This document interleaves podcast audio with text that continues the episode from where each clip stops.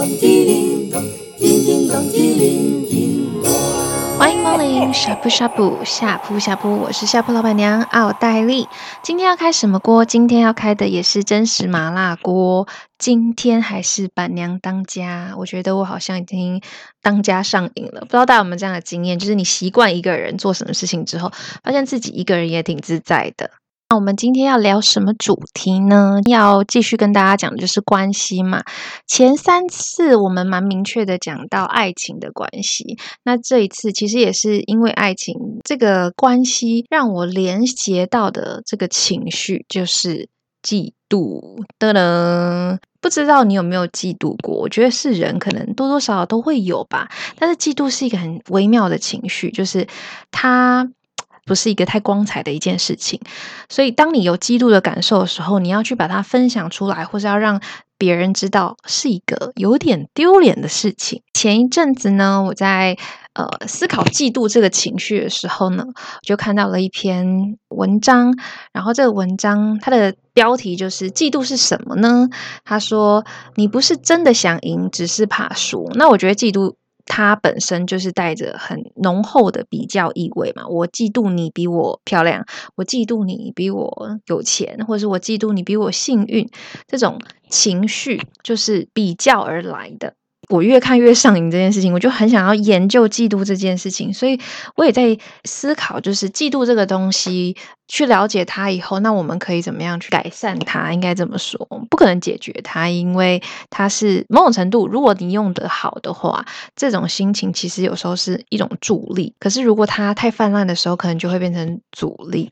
在美国有一个临床心理师 Nick Wignall，他有一个自己的，应该算是部落格嘛，我也不太确定。他好像也是一个 podcaster，然后他会写很多关于关系、情绪的一些文章跟一些分析，然后也蛮推荐大家去看的。那他就有谈到嫉妒这件事情，你可以怎么去减缓你的嫉妒的感觉？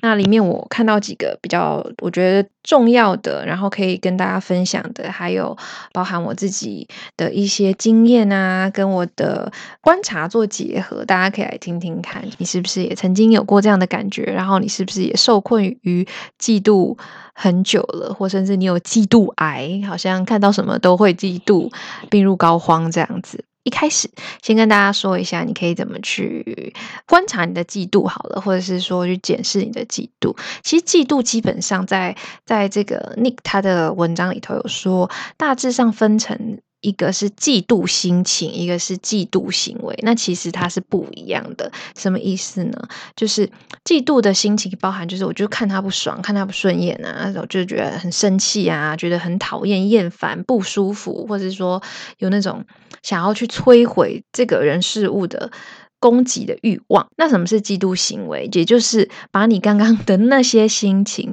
付诸于行动，比如说就指责这个人，寻求认同，比如说。你去问说，诶，你不觉得他真的长得还好吗？他自以为他是谁呀？类似像这样子，然后还要找出他该死的点。为什么用该死？就是该死是一个很有趣，你会觉得这个人的缺点，他真的很该死，或是很不应该，因为要这么的夸大，才可以真的宣泄出你内在的那种生气呀、不舒服的感觉。比如说，都是因为他家有钱啦，所以他才可以出国念书，或者说，都是因为他。呃，含金汤匙长大啊，所以她才可以长那么漂亮啊。嗯、如果我有钱的话，我可以像她一样。然后，或是说，她就天生长得漂亮啊，吃不胖啊，所以才会有这么多人喜欢她。然后她做什么事情都很顺利，都是她基因好啦。还有基因好，的好爸爸、好妈妈啊。我就不像她运气那么好，我就衰啊，我就烂这样子。那这些可能比较。主动就是你的心情已经不是在于你自己这个人了，你可能对其他人，或者甚至对他本人有这些攻击的行为，这就是嫉妒的行为。所以，嫉妒心情跟嫉妒行为它是有差别的，但嫉妒行为基本上就是源自于你的嫉妒心情。好，我们最常看到的嫉妒，大概在关系里头。爱情一定是很常见的嘛，就是我不喜欢我的另外一半跟其他的人有太多的互动，或是赞美他们，你就会嫉妒嘛。我觉得为什么你对他这样，为什么你们都没有对我这样子，你就开始会有嫉妒的心情，或甚至是朋友也是。不知道大家在，尤其是青春期的时候，十几岁的时候，你会很在意你的朋友现在是跟我好，然后为什么下个月之后跟另外一个人比较好，你就会嫉妒，你就会觉得说是怎么样？你现在不是把我当成最好的朋友吗？那其实这个过程中，他都在展现了同一件事情，就是你很希望，我们很希望自己是那个唯一特别的人。其实，也许你也是那个唯一也是特别的人，可是你没有办法相信说，在对方的心中，我就是这么唯一，就是这么特别。所以，当任何一个你的假想敌或者类似的竞争者出现的时候，你会你的警报器就嗯嗯嗯嗯嗯开始想说，哦，不是只有你一个人哦，不是只有你一个人，当然不是只有你一个人，这个地球上有七十亿个人。所以其实不合理的想法嘛，当然不会只是你一个人，可是你还是可以是特别的那个人。好，所以在情感里头，还有亲情也是啦。亲情有时候可能，嗯，假设我像我自己就是老大嘛，那我弟弟妹妹出生的时候，我小时候也会有那种嫉妒的心情，觉得说为什么现在爸爸妈妈就是比较常抱弟弟妹妹，不是常抱我？但合理的想，就是说他们以前也抱过我，但是我现在就长大了，我会走路了，不是小 baby 了，所以不需要抱。但是那个心情，那种 kimoji 瓦绿，很不爽，很很不舒服的感觉，它就是会存在，不管合不合理。所以，其实嫉妒，你要说它是很不合理的情绪嘛？某种程度上好像也是，可是它却也是每一个人都多多少少在生命中会经验到的一个情绪。那今天就要来跟大家分享一下，就是这个 Nick 他跟大家说的，你可以怎么样？有五个小的策略可以来帮你去减缓你这个嫉妒不舒服的这种心情。好，我们就一个一个来说。第一个是要承认你的嫉妒。那基本上呢，承认嫉妒它就是最难的一关，因为很多人会觉得投降输一半嘛。但是其实不愿面对的真相才是关键的急迫点。就像你那个，大家如果坐公车，知道那个车窗急迫器就在四个角落。那那个那四个地方是最脆弱的地方，是你问题真正的核心的点。但是如果你不愿意去面对的话，那个玻璃就没办法被你打碎。为什么说这个难呢？因为很多人其实是没有意识到的，没有去觉察到自己的嫉妒，尤其是当别人比你先意识或是觉察到说，哎，你是不是很嫉妒他？哇，那个超不爽的。如果有人说我嫉妒某个人的话，比我还先意识到这件事情的话，超级不爽。你就会觉得说，我哪有？我没有，我才没有。所以，当我的防卫机制出来了。我没有，好丢脸哦！谁会嫉妒他？我嫉妒他，就代表说我在承认我自己不好。这种心情出现的时候，其实我们就很难继续走下去。所以要承认你是嫉妒的，不代表你一定要跟那个揭揭穿你的人，或者是你嫉妒的人承认。你可以跟自己承认，对，这是第一步。好，那再来第二步呢？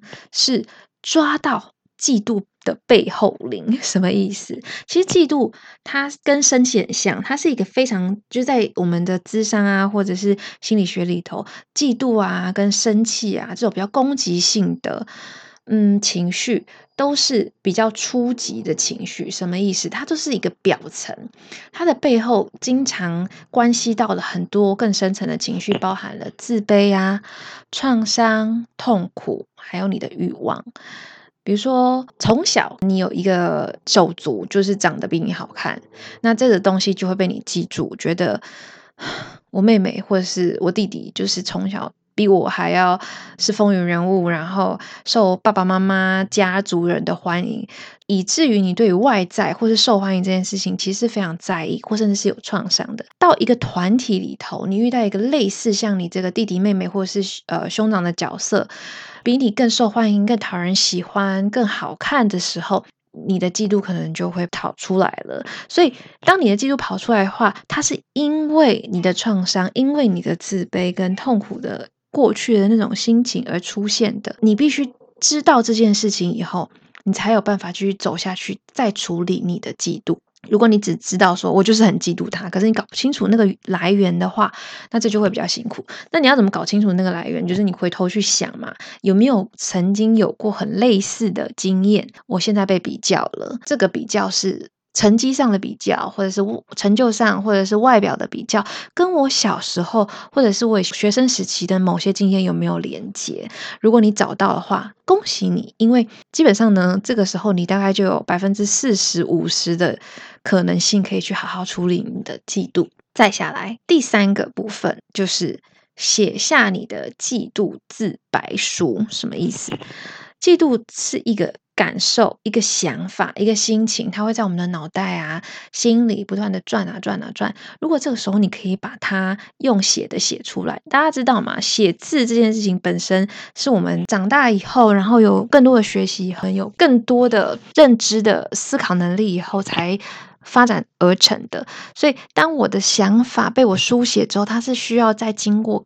更深层的思考的，也就是说，它好像在被翻译一次一样。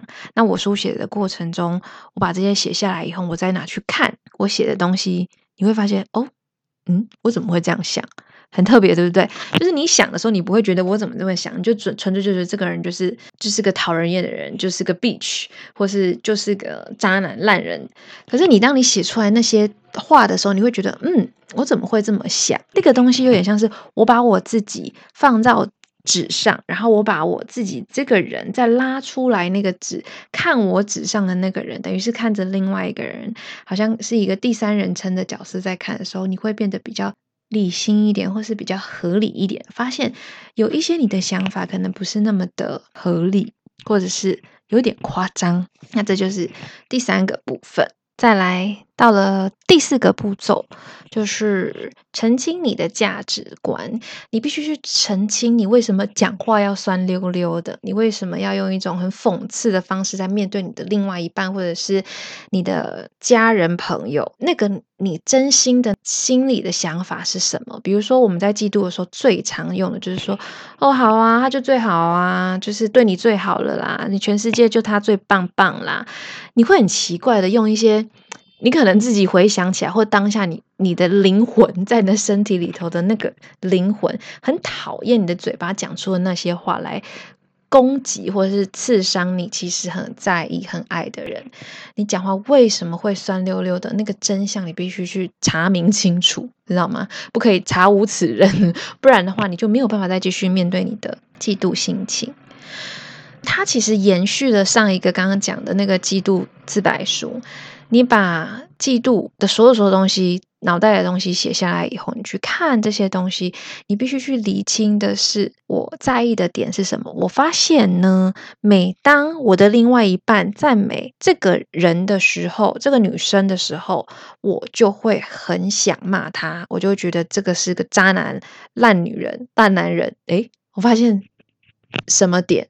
就是每一次。当我觉得我喜欢的人觉得另外一个人好的时候，我就会很不舒服。这就是我的价值观，或者是我的感受、我的想法。我要去一个一个的击破跟澄清，把它去澄清清楚，会发生在什么样的状态、什么样的时候。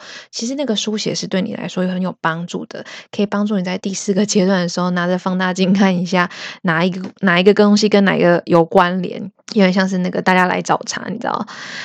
然后再来第五个阶段，就是最后一个阶段呢，要下定决心做下去。什么意思？嗯，其实我觉得第三到第五它是一个连续的过程。你先写下来，然后再来侦测什么东西其实不太合理，再加上你去澄清你的一些想法。最后呢，它的原文是 take assertive action。举例来说，他他自己举了一个例子，假设你跟你朋友两个人都去，假设你们去买刮刮乐好了，然后你们两个就一起刮，你就没有中，然后他就中了可能几万块好了，然后你心里其实非常嫉妒他的，你觉得说凭什么是你？为什么？平常做做善事的是我，平常捐钱给基金会的就是我，为什么这时候的好运是给你给你的？可是因为你又是他的朋友，所以你应该在这个时候又得要祝福他，所以你的脸就会变得很歪，你知道吗？这个我想到一个很好的例子，就是比如说金钟金马在颁最佳男女主角奖的时候，大家手要牵在一起，然后那个镜头会 take 每个人得奖的人是 A 女，然后 B、C、D 女的表情就是。笑的，可是是很僵那种皮笑肉不笑的感觉，就是这种心情。掺杂着嫉妒，跟又想要恭喜这个人，或者说你必须要恭喜这个人。那在这个部分，你要先去厘清的一个点，就是你可以同时祝福这个你的朋友得奖的人，你也可以同时嫉妒他。当你认知到这件事情的时候，这件事情可以困难度减半，就是这是合理的。我可以又惊又喜，然后或者是又痛又爽，或者是又嫉妒又为他开心。对，所以。这个时候，你可以做的事情就是，你必须要用，就像 Nick 他说的，呃，assertive communication way，你可以用更直接、准确的方式来沟通。比如说，什么叫做 assertive communication 呢？比如说，人家问问你说：“诶，今天要吃披萨吗？”然后你就可以回答说：“嗯，我有一点吃腻披萨嘞，还是我们今天吃日本料理？”你直接的去。明确的说出你的话，他不一定会伤害到人。有时候反而你的迂回说，嗯，可以呀，还是有别的，别人就会觉得你很烦。就是那你到底要什么？所以像刚刚回到刚刚那个情境，我们要怎么样 take assertive action 呢？就是在你的朋友得奖的时候，你告诉你自己，我好羡慕他哦，或者说我觉得，他真好，他运气很好。可是你可以说声恭喜，比如说，哇。怎么那么幸运啊？得到这个，这也太幸运了吧！我好羡慕哦，或者说我也好想要哦。你可以用一种比较没有伤害性，或者是比较中性的方式来表达你的感受。那个不舒服的感受当然可以是嫉妒，可是嫉妒它不一定要是攻击别人。我们刚刚有说，嫉妒的心情跟嫉妒的行为是不一样的。我可以带着嫉妒的心情，觉得好好，为什么是为什么我没有？我好难过，为什么我这么的不幸？这个心。情，然后把它说出来的行为不是嫉妒的行为，是觉得你凭什么？为什么就是你？你一定是为什么好运都给你，都不是我，而是直接的告诉他说：“哦，真好诶，很恭喜你，好好哦，我也好想要哦。”让他让你的情绪可以被流出去，我也好想要哦。其实我的嫉妒是因为我也想要，或者是你有我没有。我很羡慕，我也想要。当你用了比较呃明确的沟通方式、表达方式说出来话，你做出了这个举动以后，基本上你的嫉妒的心情它不会消散，但是它会散出去。对，那以上呢就是这个。